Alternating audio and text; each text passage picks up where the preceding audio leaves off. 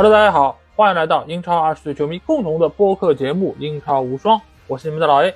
首先还是希望大家可以订阅我们的公号“足球无双”，因为在这里你不但可以听到我们每一期音频节目推送，还可以看到最独特的足球专栏文章。最主要的是可以看到加入我们粉丝群方式，只要在微信里面搜索“足球无双”或者点击节目详情页就可以找到。期待您的关注和加入。那在节目开始之前，先要祝各位听众圣诞节快乐。同时呢，上周末也是进行了英超第十八轮的全部九场比赛啊。因为我们知道曼城是去参加了世俱杯，所以他们和布伦特福德的这场比赛是轮空。但是其他的九场比赛还是照例进行，而且这个呢也是圣诞魔鬼赛程的第一轮比赛啊。所以各个球队其实还是对于阵容做出了一定程度的轮换啊。尽管曼城不在啊，但是这轮比赛的精彩程度没有打任何的折扣啊，尤其是利物浦对阿森纳这场比赛，技术含量还是非常的高。这个我们待会儿会和大家来说到。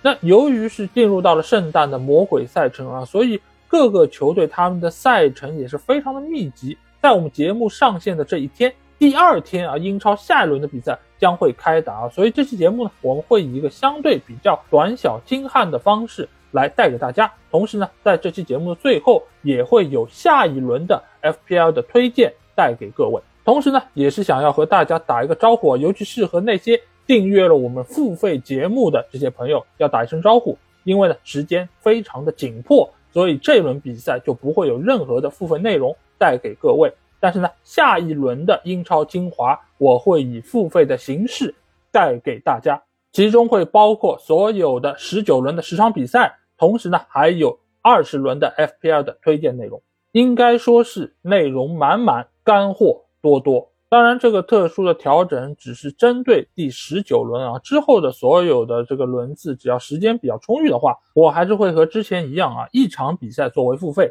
其他的内容是免费对所有的听众开放。好，那事不宜迟，接下去就有请大家跟随我进入到本轮的九场精彩的对决。好，第一场比赛我们来到是塞尔赫斯公园球场，在这里水晶宫将主场迎战是布莱顿队啊。最后这场比赛是一个比较沉闷的一比一而宣告结束啊。其实这两个球队以这个比分结束也不是特别的出人意料啊，毕竟过去两个球队五次在塞尔赫斯公园球场的交手都是以这个比分而收场的。看来两个球队确实是很钟情这样一个一比一啊。那这场比赛我们主要聊一个话题吧，那就是出球门将的罪与罚啊。因为这场比赛，我们看到水晶宫那个进球又是来自于布莱顿队的门将维尔布鲁根的一个传球的失误。因为我们知道布莱顿是一个非常典型的出球型的这么一个球队，他们打传控，而且他们所有的门球都是以短传的形式发出的，他们从来没有什么大脚一脚往前开。无论是维尔布鲁根还是斯蒂尔，两个门将其实都是一样的。这个是德泽尔比对于球队的一个要求，就是这样。那这场比赛，维尔布鲁根的传球失误最终造成了本队的丢球。那这个呢，也是布莱顿队这个赛季第六次啊，由于失误而导致丢球，全联盟排名第一。那现在越来越多的门将，他们都是出球型门将，这个和主教练的这个要求是有很大关系的。同时呢，这个或多或少也是受到了瓜迪奥拉这个传控的影响，使得这一打法成为了现在足球的一个主流形式。但是呢，我们要知道门将他毕竟不是踢后卫的，不是踢前锋的，他的这个脚法相对来说，一方面你肯定是以前脚法没有那么好，你才会去当门将；另外一方面呢，就是长期做门将的他这个训练内容啊，其实和脚法关系不是那么大。因为平时我们知道门将一般都是扑救嘛，或者说是练反应啊，或者说是练对抗啊，这个都是有的。但是你说你真的要练脚法，或者说，传球准确性，或者说尤其是在比赛之中这种高压情况下的传球，那对于门将的要求确实是高了一点。而且门将我们知道他要做的事儿现在越来越多。当一个人他所要做的事儿越来越多的时候，那他的专注力、他的这个效率其实都会某种程度上受到影响。尤其是像布莱顿这样一个非常纯粹的传控球队，那门将他的这个出球、他的这个传球的次数就会比较多。那这个造成被对手断球的这个概率也会慢慢的提升，即便你这个概率和其他的门将一样高，但是由于你的数量更多，那你出现失误的可能性也就变得更高了。所以在未来啊，但凡布莱顿队还要坚持这种打法的话，那维尔布鲁根或者斯蒂尔他们出现失误的这个场面还会层出不穷。那对于这样一个情况，德泽尔比能够怎么来改善呢？一个很重要的点就还是在于后场几个球员他们的接应点，他们所要跑的位置相对来说要更合理一点，能够降低门将传球这个难度。这样的话呢，也能够某种程度上降低他的失误的概率。否则的话，门将每一次动不动就出现在背景板上，就出现在各种集锦里面，那对于他们的这个自信心，或者说对于他们之后做这种动作的这个信心和成功率，其实都会有一个比较大的影响。还有一点呢，就是作为布莱顿队来说啊，他们是两个门将轮换的，因为我们知道斯蒂尔和维尔布鲁根其实分别会出现在杯赛啊以及联赛之中。我们从数据上可以看到啊，这两个门将分别在联赛中是出场了九场比赛，所以是对半开的。那也造成了他们其实没有一个人可以说我独占这样一个主力的位置，同时呢也能够独占所有的比赛时间。这个对于他们熟悉这个阵型啊，包括他们传球的这个熟练程度啊，其实都会受到影响。所以只能说，德泽尔比在选择让这两个门将形成竞争关系的同时，也必须要承受。由此所带来的一些负面的效应。那下场比赛我们来到的是维拉公园球场，在这里阿斯顿维拉主场迎战的是谢联。这场比赛我觉得是本轮的一场相对比较大的冷门吧，因为我们知道维拉他在主场战绩是非常出色的，但是在面对副班长谢联的比赛中，居然啊在最后时刻才勉强扳平了比分。你如果从一个相对比较积极正面的角度来看呢，那维拉队确实很有韧劲，对吧？拼搏到了最后一刻，而且还。取得了进球，那心态也比较好，那各方面呢也是体现出了一个球队成熟的方面。但是你换句话来说呢，为什么球队在主场会先落后呢？这个还是体现出维拉这个球队目前还是有一些不稳定、不成熟的地方。那同时，他们的主场十五连胜也是得到了终结啊。他们上一次在主场没有办法能够取胜，还要追溯到今年的二月十八号，二比四负于阿森纳队。那这场比赛有一个非常重要的争议点啊，我们在这一趴就来和大家聊一聊啊，那就是里昂拜利的那个进球最终被吹出来。那这个球到底吹的对不对呢？我先说结论啊，这个进球最终被取消是没有问题的，因为什么呢？我们可以从慢动作很明显的看到。在之前一次的进攻过程中，雅各布拉姆齐他是明显的拉着对方的门将福德林汉姆的这个手臂，造成了他的那个击球并不远。那在这个过程里面，尽管球权是经过了交换，但是整个的进攻其实并没有经历一个死球的状态。也就是说，维拉队他能够说重新抢回球权，很重要的一点也是由于对方的门将没有很好的完成击球这个动作，造成了谢联队。他后防线的球员拿球也不是那么的稳定，在匆忙之中被维拉队又把球断了，断了之后把球横敲到另外一侧，给到里昂拜利取得了进球。所以这个进球的一切的基础都来自于之前那一个在禁区之内的雅各布拉姆齐的拉人。由此呢，裁判也是把这一次犯规和里昂拜利的进球算在了维拉队这一整次的进攻之中，所以最终被判无效。我觉得从法理上来说是比较正确的。而为谢联打入进球的阿彻呢，则是维拉队的旧将啊。这个赛季他也已经是打进了三个联赛进球。之前我们也说到过，就是谢联队现在这套打法其实还是非常的简洁高效。尽管他很有可能在中场方面很难占据到更多的优势啊，但是目前这个球队他但凡能够守住，能够打出反击的话，前场几个快马球员其实还是非常有作用的。尤其是面对像维拉队这样造越位的球队来说。那如果一旦能够打穿，能够发挥出他们在速度上的优势啊，其实还是比较克制维拉队的。所以在这场比赛中，维拉队尽管控球率是高达百分之七十七点六，但是最终还是以一个比较令人失望的结果结束了这场比赛。同时呢，也是放缓了自己追赶身前阿森纳和利物浦队的脚步。好，那下场比赛我们来到是伦敦碗球场，在这里西汉姆联队将主场迎战是曼联。呃，从最后结果我们看到，西汉姆在主场二比零完胜了曼联啊，也是送给了曼联队又一场失利啊。这场比赛，说实话，在赛后其实已经有听友说要听听我怎么说这个事儿。其实我觉得我的很多看法在之前节目中已经和大家都说过了，再重复一些这样的话，其实没有太大的意思啊。尤其这场比赛在结束之后，其实有一个人替我说出了大多数的意见啊，那这个人就是卢克肖啊。因为我们一直说滕哈赫在赛后一直是逆转嘛，对吧？就比赛输了，但是发布会没输。那这场比赛呢，他的弟子卢克肖出来，他说了一些话，我其实觉得某种程度上代表了我的一些看法，当然中间不完全准确啊。但是他其实说的很正确的一点就是，如果上半场能够加纳乔取得那个进球，或者说能够把握机会能力更好一点，整个局面可能就会不同。那我相信很多的人都会觉得，这不就在甩锅吗？什么叫只要你们进球就能怎样怎样？那你们倒是进球啊，对吧？你曼联队到现在你进了多少球啊？十八轮比赛打完之后只进了十八个球，这个进球的数据比诺丁汉森林、伯恩利、卢顿都要更少，现在仅仅只高于垫底的谢联，对吧？那曼联你到底怎么回事？你这批球员身价那么高？滕哈赫也说自己打得很好，对吧？掌控了局面，那你倒是进球啊！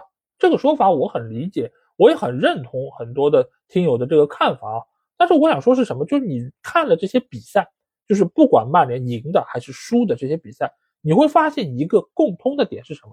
就是曼联他确实在很多方面，他在战术层面上已经做到了，就是球员他跑出了空位，跑出来了，球有时候塞过去嘛，塞过去了。但是当你临门一脚，或者说到最后那一下的时候，你会发现，哎，又出现了失误。这场比赛其实，在前场的失误是非常多的，而且这个失误，说实话，不仅仅在部分个人上，就像安东尼出现过失误，麦克托米奈也出现过失误，被各方寄予厚望的小将梅努这场比赛出现了一个致命失误，对吧？大家都看到了。那出现失误这个事儿正不正常呢？正常也不正常。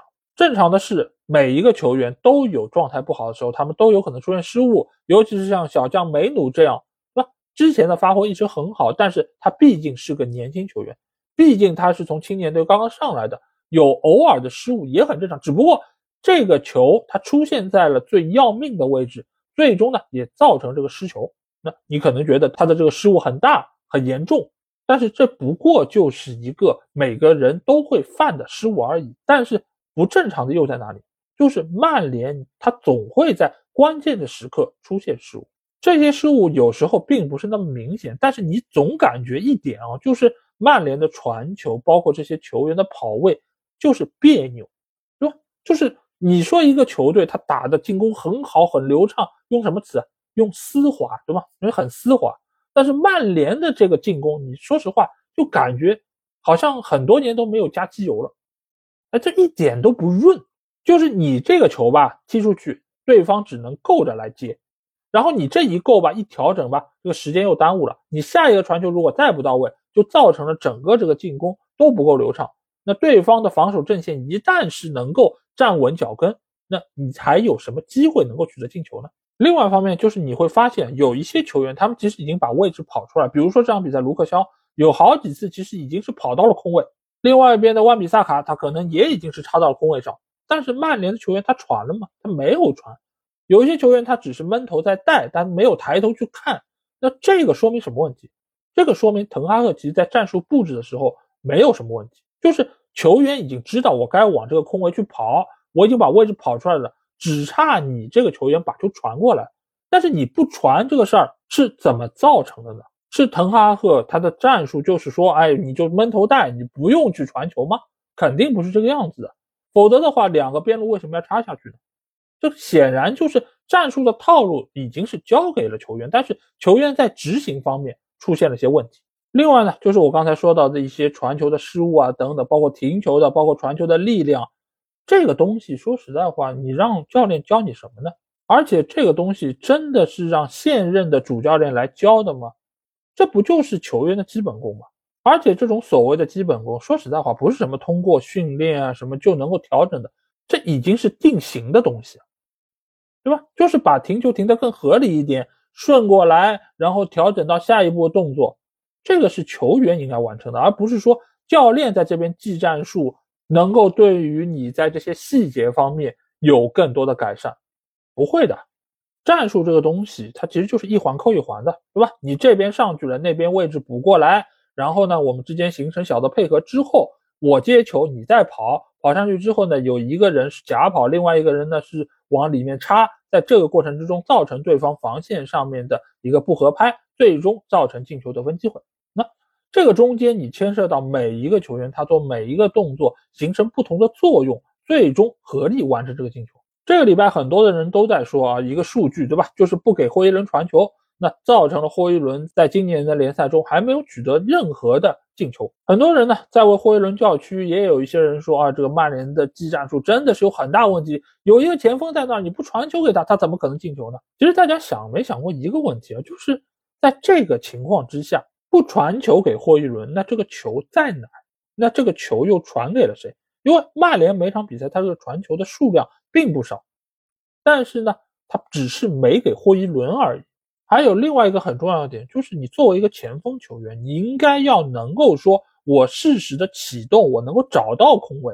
这一点来说，哈兰德做的就相当不错，对吧？我们一直说他会往回先撤一步，然后再往前冲，这样的话就能够摆脱对方的防守，能够降低自己进球难度，同时呢，也可以让本方的传球者能够看到你这样一个位置。但是你可以看一下霍伊伦在过去的多场比赛中，他所做的事情是什么？就是深陷在对方的防守的这个包围圈之中。曼联的传球者，一方面你可能没有德布劳内那么好的传球能力啊，或者说还有天残脚啊等等都有，但是另外一方面，你得跑出位置来。你能跑出位置，那曼联这边还是比如说有 B 费啊等等一些球员，他们能够把球塞过去，那这个成功率才能够达成，对吗？如果你一直被对方围剿着，和对方肉搏贴身，那在这个情况下，把球传给你。不就相当于是丢失球权吗？那为什么又要这么做呢？再加上霍伊伦本身他也不是一个背身能力很强的中锋球员，那在这样一个情况之下，把球多交给两个边路，让他们能够有传中或者说能够有内切射门的机会，那本身也是曼联的一个战术的考量。只不过呢，像加纳乔这样的球员，他的把握机会能力确实还是比较的一般，仅此而已。如果加纳乔能够把他创造出来机会，能够把握住一部分。那曼联的进球也能提升，那比赛也能赢下来。那可能对于霍伊伦在这方面的压力，或者说对于整个曼联在进攻方面这个压力也就没有那么大。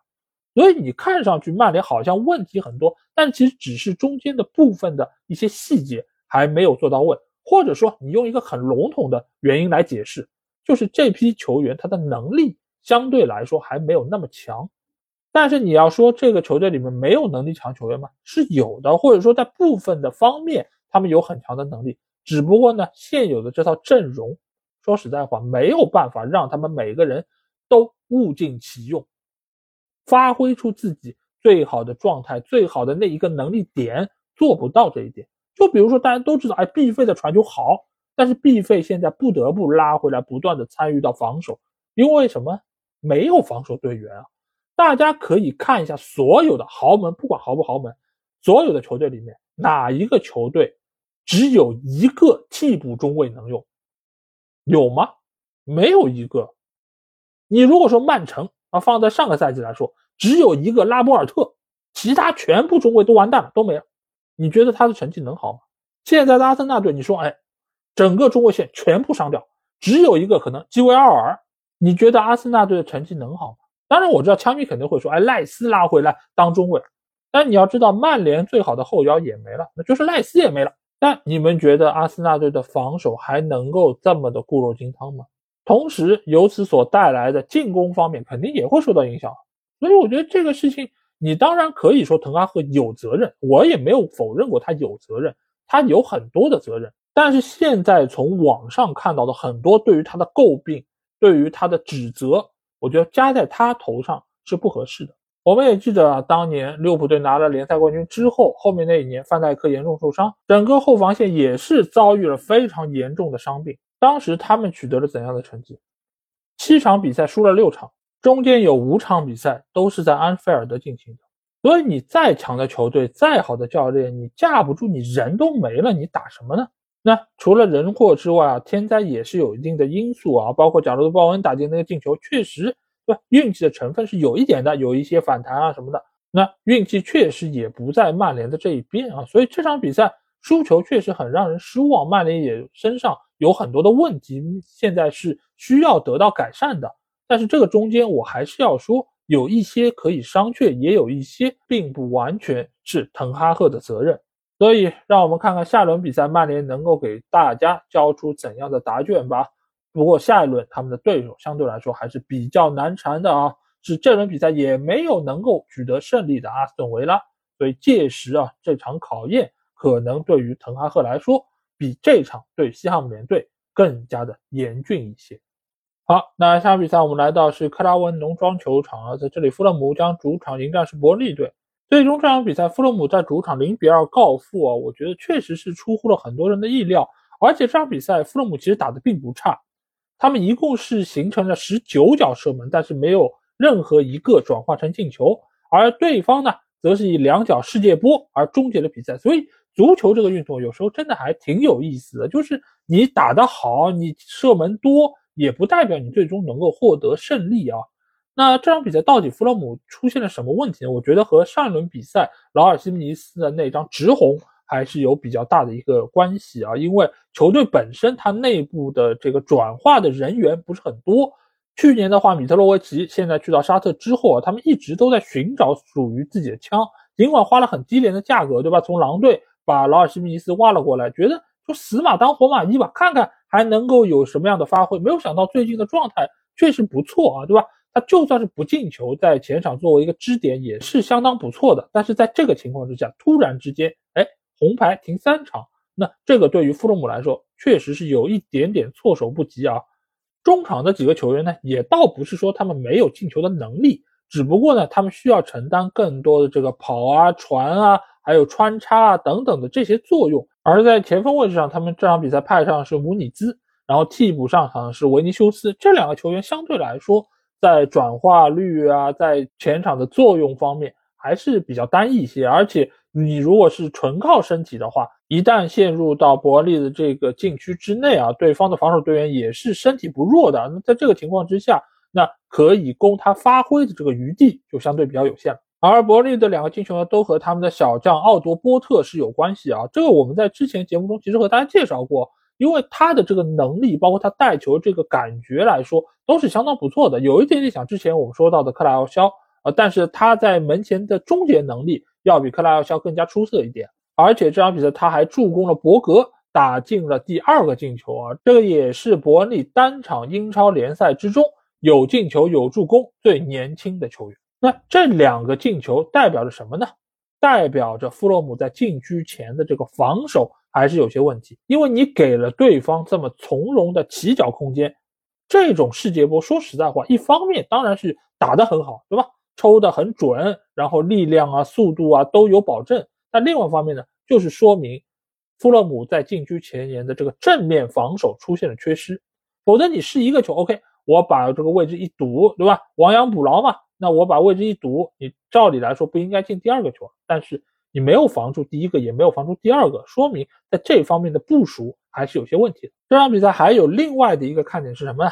那就是第一次有女性的主裁判出现在了英超联赛之中啊。这个主裁判呢叫丽贝卡·维尔奇。我看了一下，他在场上的这个判罚各方面还是非常的果断啊，同时呢也没有太多的争议画面出现啊。所以我觉得，如果这个试点下来效果不错的话，或许以后可以引入更多的女性裁判。来到英超联赛，毕竟现在的男性裁判，对吧？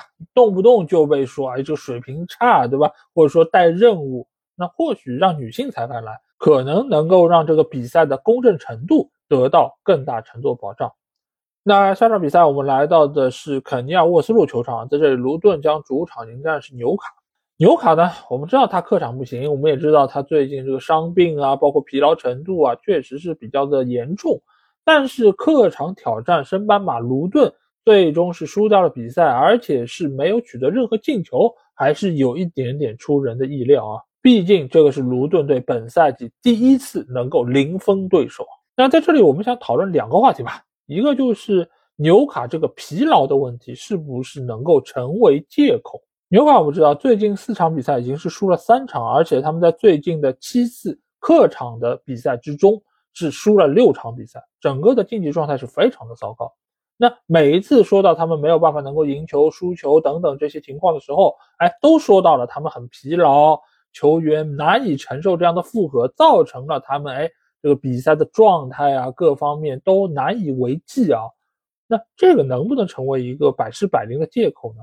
或者说，这是不是纽卡最近状态不佳的一个主要原因？我觉得纽卡确实啊，它的整个的这个技战术打法，我们之前也说到过，是比较耗费体能的。这个也容易造成一方面球员的疲劳，从而呢也会增加受伤的风险。另外一方面呢，也会造成球员的专注力下降，从而呢使得失误比以往来说更加的多一些。这场比赛我们看到拉塞尔斯又是出现了伤病的情况，所以对于纽卡来说，这个疲劳的问题确实是他们最近状态不稳定非常重要的一个因素。而且呢，这个事情并没有得到缓解，因为我们之前也说到过，他打完欧冠之后，现在又来到了圣诞魔鬼赛程，整个这些球员得不到丝毫的喘息机会。尽管有一些球员他们伤愈复出了，但是更多的球员在经历了伤病的考验，而且有一些上场的球员，你并不是说他们能上场就是百分百健康的，因为我们也可以记得啊，就每一次埃迪豪赛前这个新闻发布会。都会有人问他，哎，这个球员怎么样？那个球员怎么样？他都说的是什么？就这个球员的健康状况，我们要进行评估。评估的意思是什么？就是他存在于健康和不健康中间。现在的纽卡球员就是，但凡我能打，我就必须要出场，一直踢到踢不动为止。所以我认为啊，疲劳不是纽卡的借口，而是纽卡的现实。那另外一方面呢，卢顿这场比赛能够获胜，我觉得有一个很重要的原因。就是化悲痛为力量。上一轮比赛我们已经和大家说到过，洛克耶的这个事件啊，造成了他们和伯恩茅斯那场比赛被腰斩。最后呢，英超官方宣布那场比赛将会从第一分钟开始进行重赛。那这个事儿对于卢顿队来说，更大程度上是心理层面的，就是他们的队长现在因为很严重的伤病在医院里面接受治疗，或许以后都没有办法能够踢球了。那整个球队的战斗力在这个时候是不是能够得到保证呢？从这场对纽卡的比赛我们可以看出，不但是得到了保证，而且球队是空前团结。当汤森把这个球打进之后，他跑到场边拿起了洛克耶那个球衣，向现场的球迷展示，他是把这个进球送给了自己的队长。我相信任何一个取得进球的卢顿队的球员都会把自己的进球献给自家的队长，希望他能够早日康复。同时呢，洛克也肯定也很希望自家的队友能够展现出超强的战斗力，在英超拿到更多的胜利、更多的分数。那在这样的情况之下，一边是体能已经出现枯竭的对手，另外一边呢是精神力爆棚的主队，再加上现场所有观众的呐喊助威，那卢顿队能够获得这场比赛胜利，还有什么可奇怪的呢？好，那下场比赛我们来到的是城市球场啊，在这里诺丁汉森林将主场迎战是伯恩茅斯。我们知道诺丁汉森林是刚刚经历了换帅啊，努诺桑托是重新回到了英超联赛来执教。那这场比赛说实在话，诺丁汉森林其实打的是不错的，但最终他们还是在主场二比三输给了伯恩茅斯。一个很重要的原因是什么呢？那就是伯利的那一张红牌啊。那张红牌其实是由两张黄牌构成，我们来看一看这两张黄牌到底给的有没有道理。那第一张黄牌，我觉得问题是不大的，因为这是一个战术犯规，所以在比赛刚开始这个阶段给予球员一定的警告是非常必要的。那主要的争议点呢，还是出现在他的第二张黄牌啊。这个黄牌我先说结论吧，我觉得给的是没问题的，所以他被红牌罚下，我也没有觉得有特别冤枉的地方。尽管这个球很明显他铲到了球，对不对？但是我们之前也说到过，铲到球的情况下，你如果做的这个动作是一个危险动作，而且是伤害到了对手的话，那不但说给黄牌不过分，你给红牌都不过分，对吗？之前我们说到过很多次，包括卡塞米罗那一个，包括科蒂斯琼斯的那一个，都是一样的情况。你铲不铲到球不是这个事儿的关键，关键是在于你有没有伤到人，你有没有踩到对方的脚踝。所以这个动作，我觉得给直红或许有点过，对吧？因为你确实是结结实实的铲到球上，这是一个减刑的因素。但是给黄牌，我觉得是很合适的，也很正确的。所以伯利在这个时候被罚下，对于诺丁汉森林来说，确实是一个相当大的打击。但是没有办法，这是你球员自己做出来的动作。那另外一个要聊一聊的球员呢？就是索兰克，哎呦，这场比赛真的是厉害了，上演帽子戏法。这个是他个人职业生涯的第一个帽子戏法，也是伯恩茅斯历史上仅仅第二个客场的英超帽子戏法。上一个做到这一点的，哎，也是我们一个老熟人啊，就是现在在纽卡效力的卡伦威尔逊。这几个进球非常好的体现了索兰克的个人能力啊，尤其是他最后时刻打进那个制胜的进球，真的是非常的精彩。这个球的起球其实有点高，对于他的本身站位来说。所以他是需要往后退两步，但是在这个情况之下，他不但是完成了起跳，而且很好的掌握了这个球的落点这个速度，然后再依靠自己的这个腰腹的力量，把球顶向了球门的死角。这个球可以说难度非常的高，他需要在很短的时间里面判断好这一切，把这整个动作给完成。最终呢，也是因为他这个曲角太过刁钻，对方的门将特纳也是毫无办法。尽管已经是摸到了球，但是没有办法能够阻挡皮球落入本方大门。同时，这也是英超历史上第十个啊九十分钟以后完成帽子戏法的球员。尽管这场比赛最终还是输了球，但是诺丁汉森林的表现还是可圈可点啊！他们在全场绝大多数时间都少一个人的情况之下，是先取得进球的一方。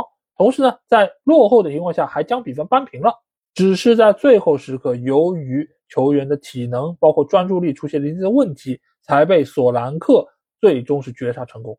而且从场边的指挥也可以看得出来，努诺桑托已经是很快的进入了状态，而且他在伯利被罚下之后啊，对于整个球队的阵容调整啊各方面相当的果断啊，也是收到了相当不错的效果。所以我觉得努诺桑托来到森林队之后，或许能够将球队。带往更高的一个高度，毕竟他过往的英超也是取得过成功的一个教练。好，那下场比赛我们来到是热刺球场，在这里，托特纳姆热刺将主场迎战是埃弗顿队。这场比赛我觉得热刺能够获胜啊，应该还是在大家的意料之中。但是如果你看了比赛，你会发现啊，埃弗顿队这个战斗力啊。真的是和他们现在所处的这个位置是很不相称。当然，他们这个位置主要是因为扣了十个联赛积分啊，否则他们现在已经应该是能够在上半区拥有一席之地啊。那我们来看一下双方这个表现吧。热刺队很快进入状态，在二十分钟不到的时间里面就已经是取得两个进球，对吧？理查里森还有孙兴民各是取得了一个进球，在主场拿到了两球的领先优势，这基本上是一个很稳的局面。但是在两球领先的情况之下，你会发现好像埃弗顿队慢慢苏醒了过来，他找到了进攻的感觉，而且多次是打穿了热刺队的防线。光在上半场就有卡尔维特卢因的攻门，包括还有哈里森的单刀球等等，这些真的是让人心惊肉跳。如果不是维卡里奥，上半场可能埃弗顿队就有机会进球，甚至于将比分扳平。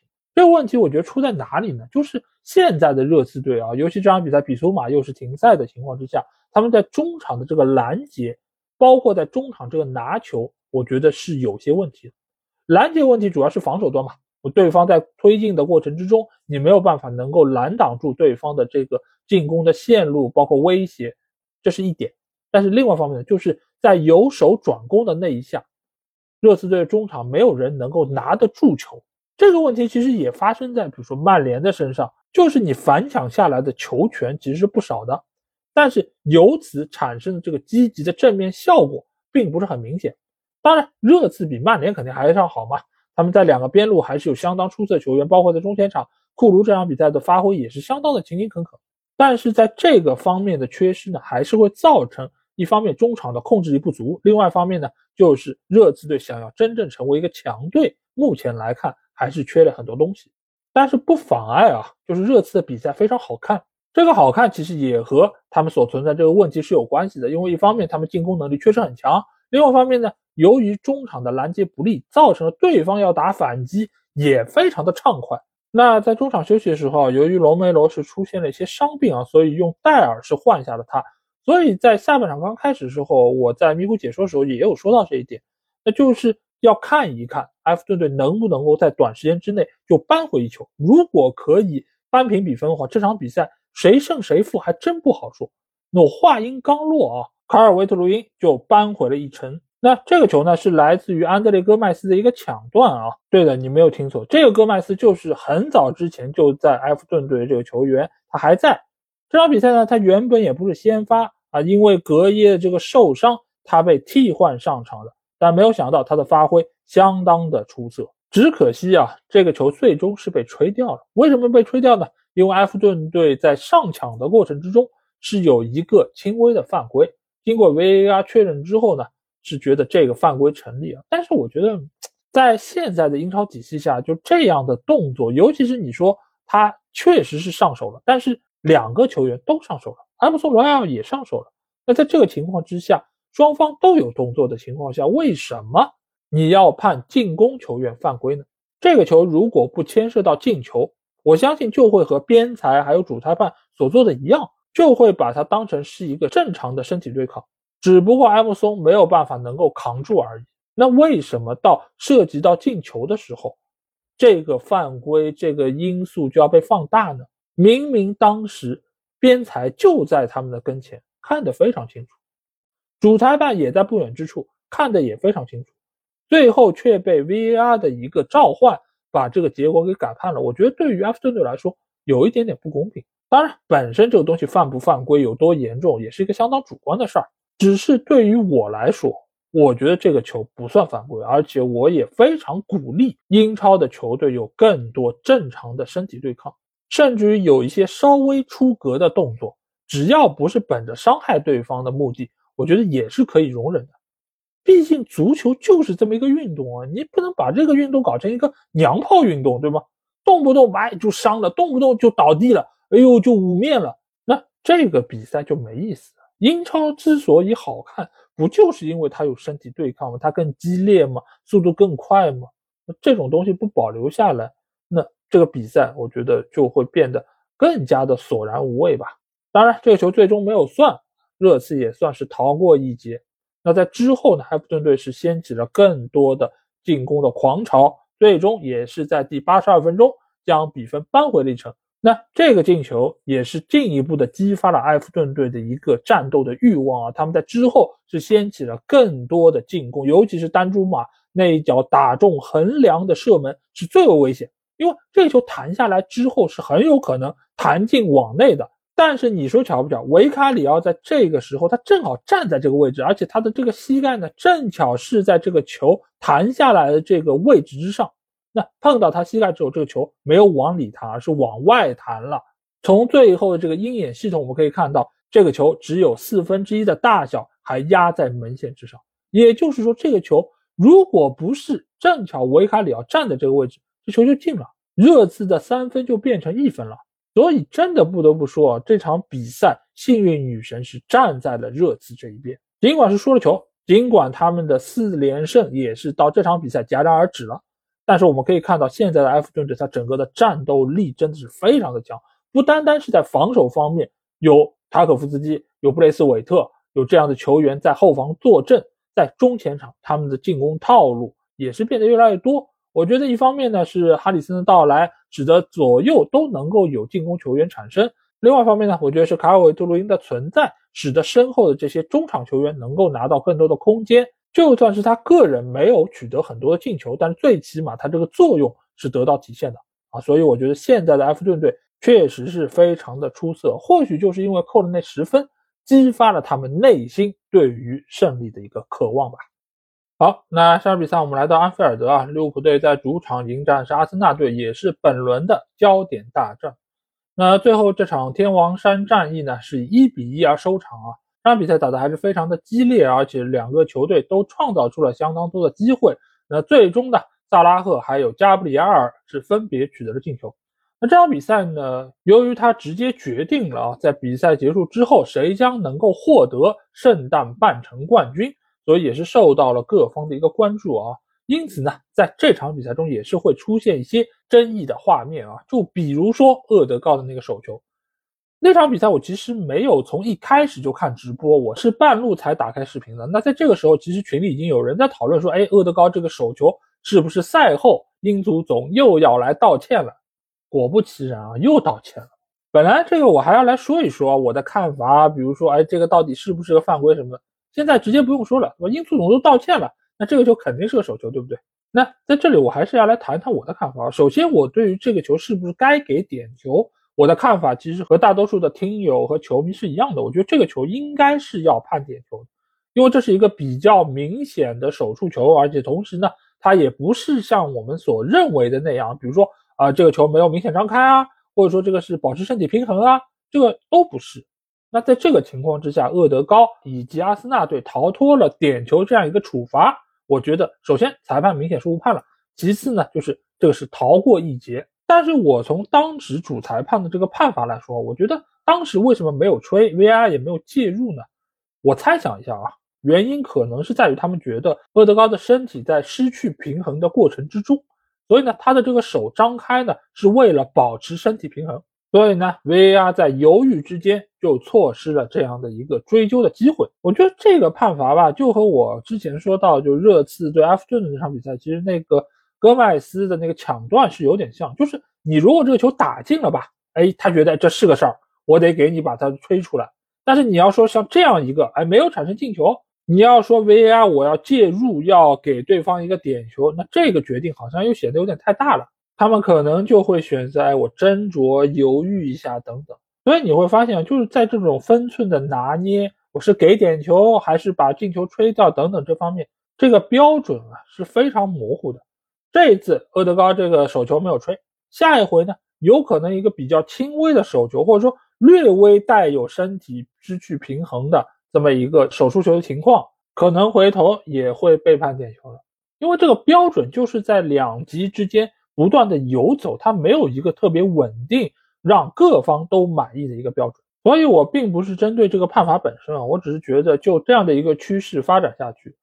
有可能就是每一个礼拜、每一场比赛都会有或大或小的争议在其中，而且这个争议会延绵不断，永远持续下去。那回归到比赛本身，我觉得这场比赛表现最出色的球员之一吧，我觉得就是利物浦队萨拉赫。萨拉赫这场比赛他主要的打击目标呢，就是对手的金琴科。这场比赛金琴科的防守，说实在话，真的是有点点狼狈吧，我只能这么说。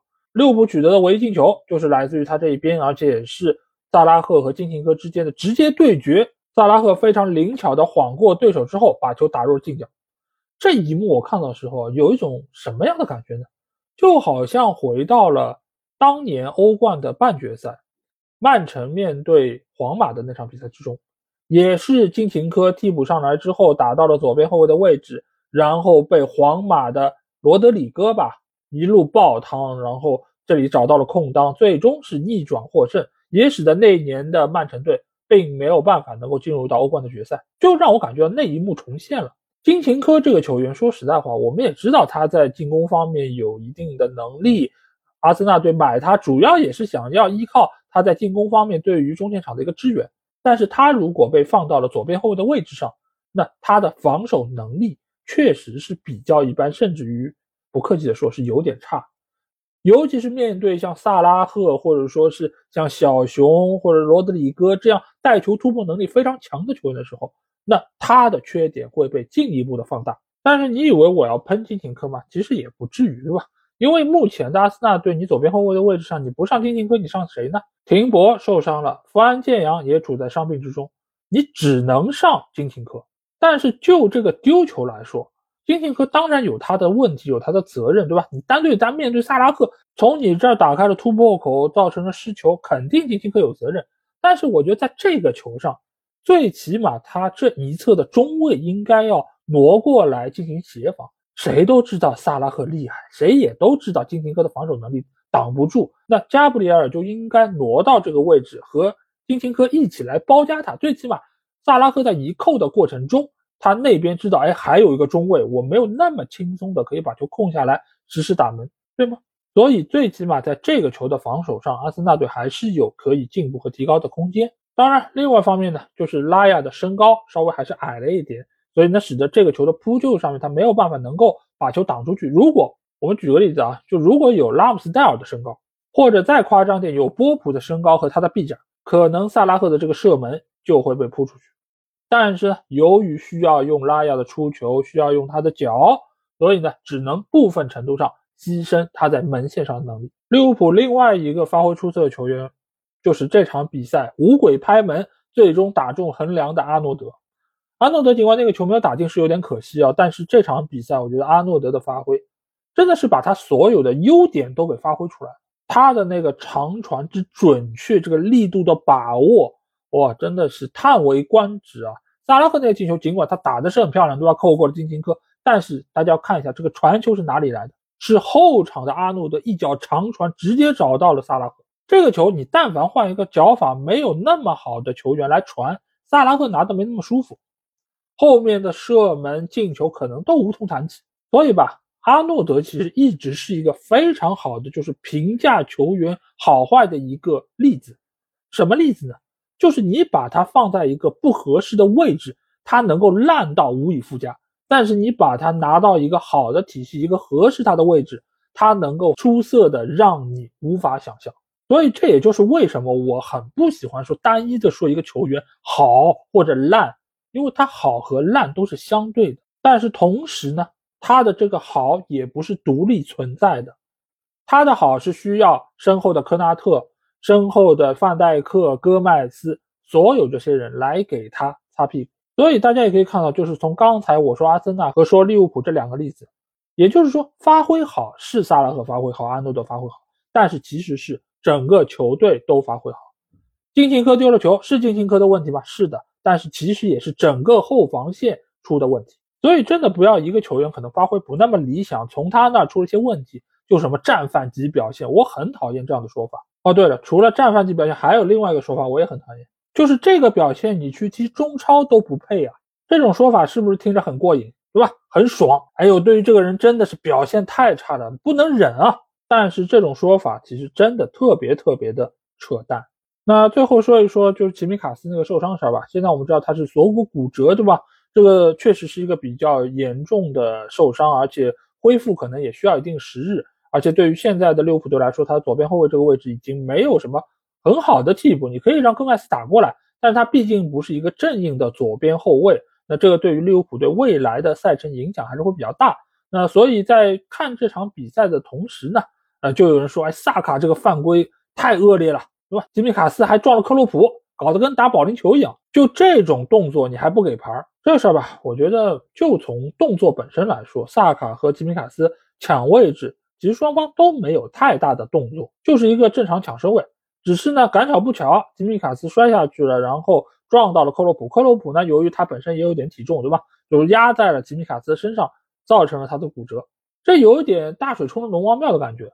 所以呢，简单来说，就是出了一个意外，但是因为意外而造成了一个相对比较严重的后果。你就要给萨卡黄牌，甚至有人说要给红牌，那我觉得就有一点点过分了。那最后的最后啊，对，突然想起来这个事儿还没说，五鬼拍门这个事儿，这个确实是这场比赛的一个名场面啊。但是赖斯在这个防守过程中，他的作用真的是太明显了。尽管他一个人是很难能够挡住五个人的，但是他某种程度上牵制了萨拉赫。萨拉赫在不断带球的过程中，他在想我到底该传谁。你但凡要遇到一个防守能力差一点的，或者说位置感不是那么强的后腰或者防守队员，那萨拉赫甚至可能我直接过了你，我自己射门都有可能。所以赖斯在面对对方五个球员这么快速的一个奔跑的情况之下，他还能够很冷静的面对他们，同时呢，他的压迫也是最终造成阿诺德把球打在横梁上。你不说主要原因吧，最起码是起到了一些作用的。这当然一部分是在于赖斯个人能力以及他的这个性格脾气都比较沉稳，但是另外一方面呢，不得不说，这场比赛的阿森纳队相比于去年来说更加成熟了，最起码在心态上更加沉稳了，有更多的时刻可以做到处乱不惊了。所以我觉得今年的英超冠军争夺应该会比去年更加的紧张，更加的激烈，因为有更多。成熟强劲的队伍加入到其中，所以在未来，曼城真的是要拿出点真本事来了。好，那最后一场比赛，我们来到是莫里纽克斯球场啊，在这里，狼队将主场迎战是切尔西。切尔西在北伐再一次遭受了失败啊，但是这次失败之后呢，好像有一点点希望的曙光给大家能够看到了啊，那就是恩昆库在这场比赛中他是替补上场，而且是打进了一个进球。很多车迷心心念念说的：“哎呦，恩昆库就是我们希望啊，他只要伤愈复出就能够进球，那球队的进攻就没问题了。最起码在这场比赛的最后三十来分钟，大家是这么觉得。但是我当时其实，在群里也在和大家说啊，不要因为一场比赛或者甚至于三十多分钟就对一个球员下定论。为什么这么说呢？曾几何时啊，大家把这个历史的这个时钟啊往前拨拨，大概差不多一年多之前，有一个球员，对吧？来自于乌克兰，他在代表切尔西上场的第一场比赛，我印象很深，打了三十八分钟，他的表现被各方所称赞啊。说他是来自于乌克兰的阿扎尔，未来的金球先生，切尔西新的核武器。抱歉啊，更多的这种绰号我记不下来了，因为实在太恶心了。同时，大家如果去一年多前我的节目下面去翻一翻，一定会听到我说的一段话是什么呢？就是一个新的球员刚刚来到英超赛场，尤其是头一两场比赛，他是会有一些红利的。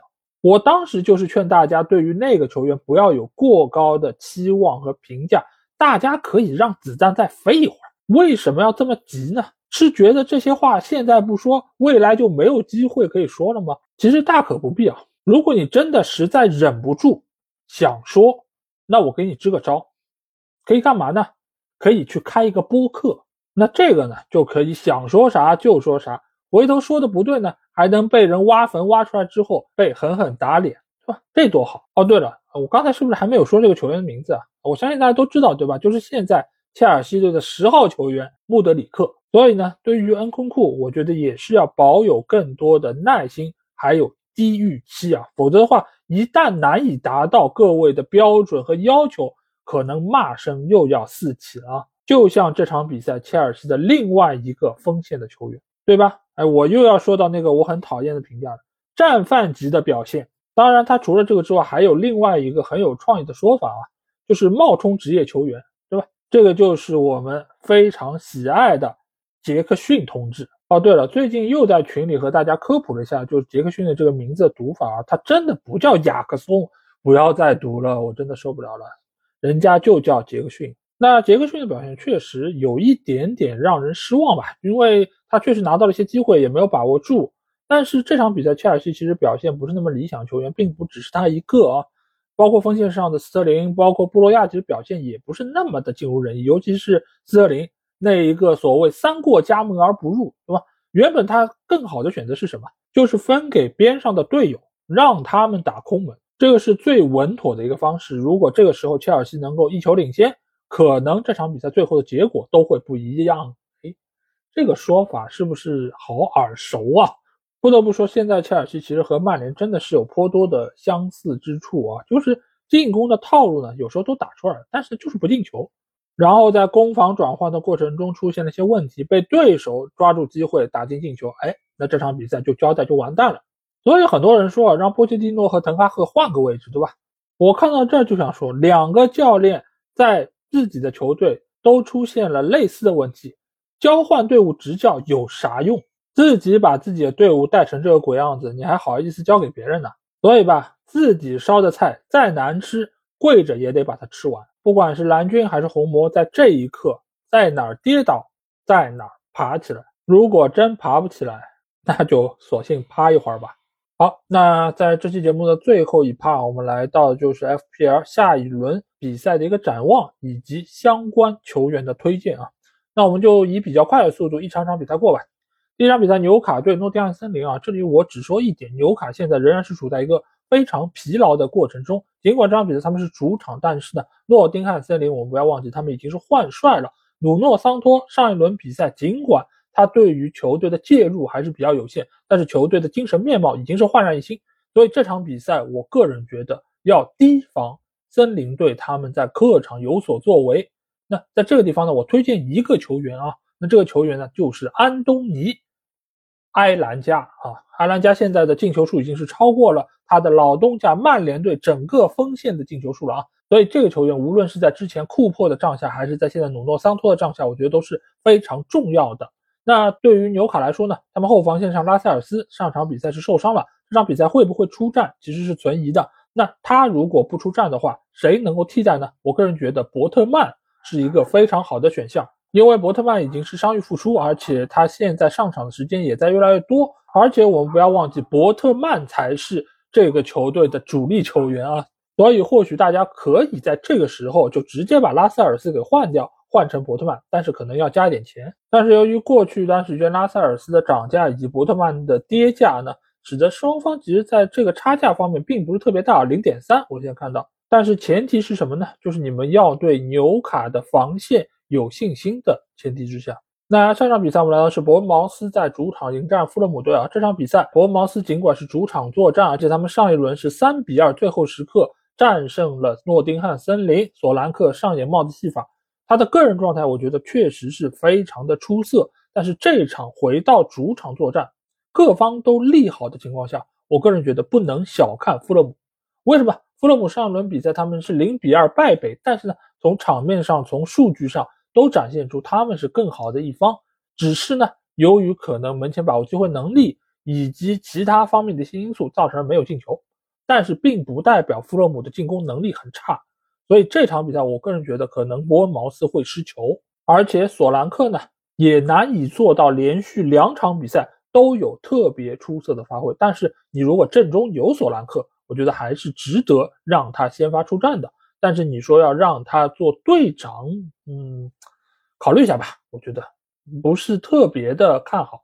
那下场比赛是谢联在主场迎战卢顿啊，这场比赛我觉得可能是华尔德到任之后所要面对的最关键的一场比赛。毕竟卢顿也是升班马，而且过往在英冠的时候，卢顿其实竞争力是不如谢联的。那现在华尔德来了之后，整个球队精神面貌在发生改变。上轮比赛也是在最后时刻被维拉逼平，痛失两分啊！所以这场比赛面对卢顿的话，我觉得谢联可能会借助主场的优势，想要拿下三分。那在这个过程里面，谢联的几个前锋球员老生常谈的，对吧？阿彻、麦卡蒂，包括可能他们身后的哈默尔等等这些球员都有可能上分。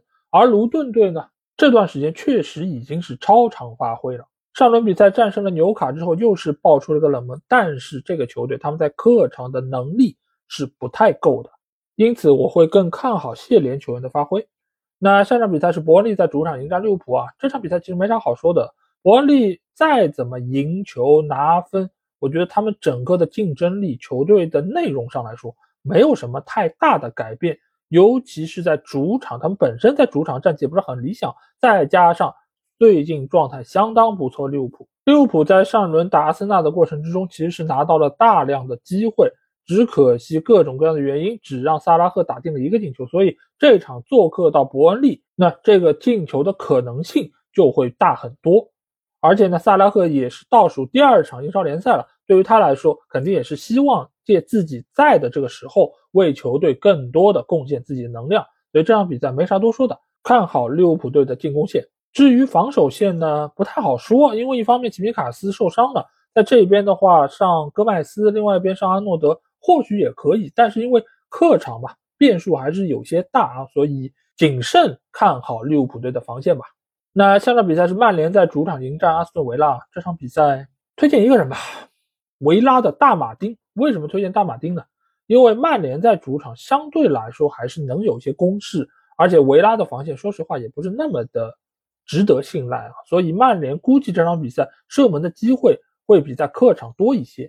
但是呢，由于他们的把握机会能力是很一般的，所以呢，射门数高意味着什么？大马丁的 save 会更多。所以这场比赛大马丁很可能收获零封的同时还有 bonus，还有 save。所以如果有马丁内斯的可以上一下。至于维拉方面呢，这场比赛我估计进球可能不会太多，因为本身维拉的客场战绩就是挺一般的。再加之上场比赛，曼联是零比二输给了西汉姆联队。按照过往的惯例来说，这场比赛对吧，应该是要触底反弹了，有所发挥。但是你指望曼联在维拉身上进很多球，拿下一场大胜，我觉得也不太现实。所以这场比赛大概率又是一场进球很少的比赛。有维拉的进攻球员呢，可以放心大胆的上，但是你指望他们有太好的发挥，我觉得应该也不至于吧。所以说来说去，大马丁或者说是维拉队的后防线的球员可能会是相对来说比较好的一个选择。那下场比赛是布伦特福德主场迎战狼队啊。这场比赛来说，布伦特福德他们由于后防线上的本米还处在停赛之中，奥耶卡也是停赛之中，所以布伦特福德尽管主场作战，但是他们面对狼队想要不失球是有些难度的。而且我们也一直说布伦特福德他的这个门将的水准也是挺一般的，弗莱肯对吧？所以现在来说，我觉得狼队的进攻线，黄喜灿也好，库尼亚也好，都是值得信赖的。那最近的狼队队内还有一个球员发挥是不错的，那就是萨拉维亚。相比于最近三场比赛都没有发挥的黄喜灿，以及最近两场比赛都没有任何作为的库尼亚来说，最近三场比赛有两个助攻的萨拉维亚是一个不错的选择。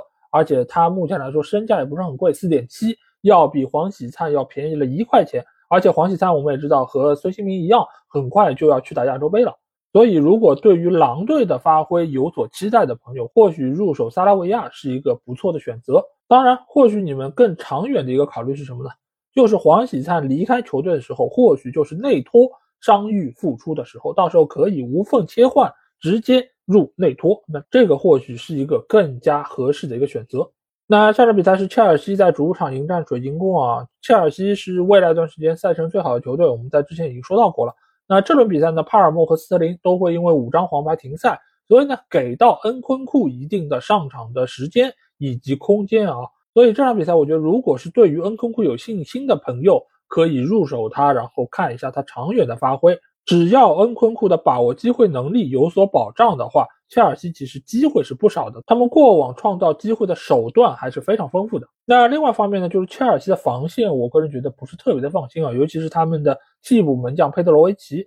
呃，这一场切尔西对狼队的比赛，我其实是看了整场比赛。我对于这个门将的表现，我觉得是挺一般，甚至于是挺糟糕的。因为他现在来说和整个后防线的配合，你会发现也是没有什么默契。比如说，你这个球应该是门将出击的，但是他却愣在原地，使得后卫的处理球非常的麻烦。而且也看得出来，现在他整个这个比赛的这个感觉还没有调整到最佳，而且也有些些紧张。啊，所以现在切尔西的防线来说，我觉得还是问题比较大一点。所以水晶宫或许在比赛之中也有进球的机会。那下场比赛是埃弗顿主场迎战曼城啊，曼城对吧？新科的世俱杯冠军，王者归来。那对于他们来说，拿下埃弗顿队应该问题是不大的。尽管太妃堂最近的状态是不错的，他们在攻防两端都比之前有了很明显的上升，但是曼城队毕竟是曼城队，即便这场比赛哈兰德没有办法能够出场。那曼城凭借他们的实力，还是很有可能能够取得一场完胜。那如果哈兰德没法出场的话，可能阿尔瓦雷斯是相对来说比较好的一个选择。而且无论是上阿尔瓦雷斯还是上哈兰德，福登的位置都是相对来说比较有保障的。那他们都是能够扛起曼城队进攻大旗的。而埃弗顿队这边，由于上场比赛格耶的一个受伤啊，替补上场的戈麦斯表现还是相当不错的，所以这场比赛或许肖恩戴奇。还会继续给他机会。等埃弗顿队过了曼城这一关，接下去打狼队维拉、富勒姆的话，那戈麦斯很有可能成为大家一个差异化的选择。那下场比赛是布莱顿在主场迎战热刺啊。布莱顿我们知道，最近一段时间他在攻防两端其实都是有一些些的问题，尤其是在防守端，他们经常会失球。所以呢，这也是给到热刺的进攻球员更多的机会，比如理查利森，比如说孙兴民、库卢也会有机会。包括布伦南·约翰逊等等，但是来到客场啊，热刺想要不失球，这个难度也是有点大。而且布莱顿队他们的进攻手段能够进球球员也相对比较多，所以对于这两支都有可能进球也都有可能失球的球队来说，上进攻队员相对来说是比较稳固的。那布莱顿的这边值得推荐球员仍然是格罗斯啊，他在最近的四场比赛中已经是取得了一个进球、三个助攻，是整个球队发挥最好的球员。因为这个球队，你让谁进球其实不好说，对吧？有很多的进球得分点，但是你喂饼做球的人相对来说还是比较有限的。格罗斯是这个中间非常稀缺的人物。好，那最后一场比赛是阿森纳在主场迎战西汉姆联队啊。这场比赛我是一边倒的看好阿森纳队。西汉姆联队尽管上一轮比赛是二比零战胜了曼联，但是整个球队我已经是看出了他们的疲态，他们的战斗力其实并没有那么的强。